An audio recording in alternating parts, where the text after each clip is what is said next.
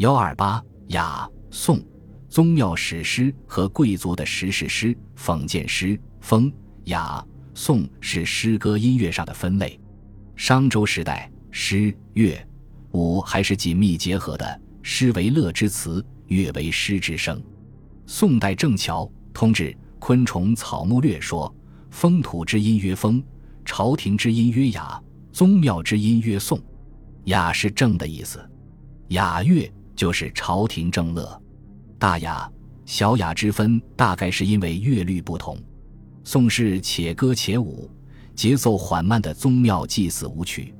毛诗序宋者，美圣德之形容，以其成功高于神明者也。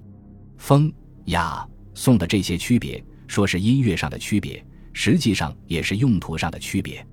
颂用于祭祀。故带有凝重板质的宗教特点，雅是朝廷正乐，故以雍容典雅见长。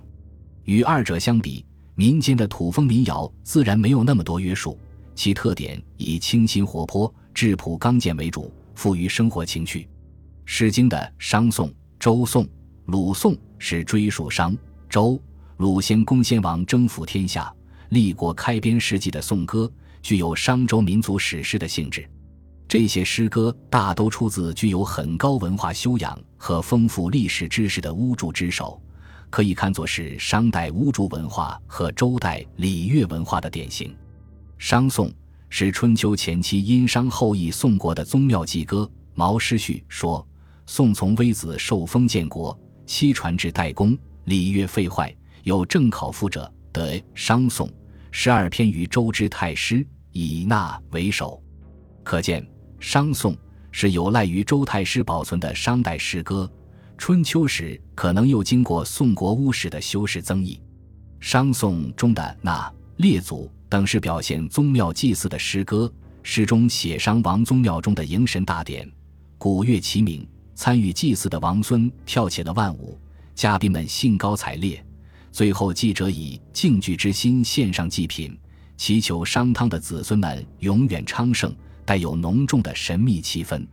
从诗中描写的器乐和舞蹈气氛看，商代的乐舞是相当发达的。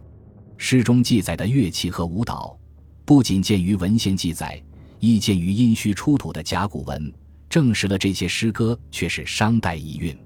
玄鸟、长发、鹦鹉等，则以极大的骄傲和自豪，追溯了商民族的发祥史和英雄业绩。玄鸟、鹦鹉这些诗歌。既追溯了来源古老的图腾信仰、神话传说，又歌颂了殷代先王的丰功伟绩，深刻地表现了殷人上轨上武的文化精神。周颂大部分是雍容而板质的宗庙祭祀乐歌，大雅中的声民、公刘、绵、黄乙、大明等却是一组叙事完整、情感酣畅、写作技巧很高的周民族史诗。声民。公刘、绵、黄乙、大明这一组史诗，详细记录了周民族自母系氏族社会后期至灭商建国这一段时期的历史，歌颂了周的始祖契和公刘、太王、王继、文王、武王诸先公先王的辉煌业绩，有极高的史料价值和文学价值。这组史诗以周民族的发展历史为线索，通过对后继发明农业、公刘迁兵。古公旦复迁齐，文王伐密伐崇，武王克商等事件的描绘，集中表现了周人的勤劳和抗争精神。其目的是给后世统治者提供统治经验，勉励后来的执政者勤于政事，告诫他们不要荒淫。这组史诗中也有很多图腾崇拜和神话传说，但并不像殷人那样对上帝无条件的绝对崇拜和信赖。诗中自始至终都贯穿着天南沉思、地谦明德的思想，强调执政者一定要通过自身的德政来巩固天命。这无疑是周初周公敬德保民主导思想的反映。黄乙监官四方，求民之末，甚至可以说已孕育了民本思想的萌芽。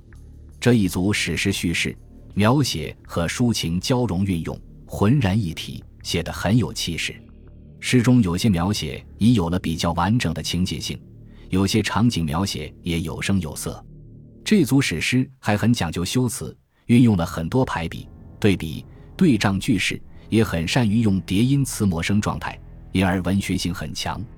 周颂、大雅、小雅中还有不少农事诗、战士诗、宴享诗和政治讽谏诗。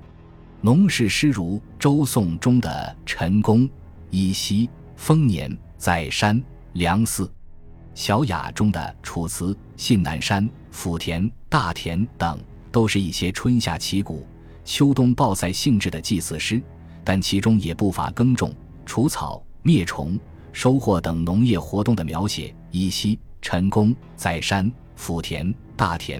战士诗多是反映周人抵御周边部族的侵略和侵袭南方荆楚等内容的诗歌，前者如小雅的《六月》，采薇出车；大雅的《长武》，江汉；后者如小雅的《才起》。这些诗歌大部分都表现出主体民族抵御外侮的昂扬斗志和民族自豪感。《六月》《长武》。有的诗歌也表现出战争频仍的情况下，久戍不归的战士对敌人的愤恨和思乡自伤的心情。采薇政治讽谏诗多是周王朝贵族中地位较高人物的作品，内容多为针砭时弊或感慨人生遭遇，充满了贞洁规劝的讽喻精神。政治讽谏诗主要集中在二雅之中，写作时间在西周末年，代表作品有大雅的《民劳》《板荡》。瞻仰、赵民、小雅的《劫南山》《正月、十月之交》等，瞻仰、十月之交，政治讽谏诗往往带有忧心如焚的哀怨悲愤色彩，但又遵守着修德手里的自觉意识，所以过去古人说他怨匪而不乱，这是后世政治抒情体诗歌的滥觞。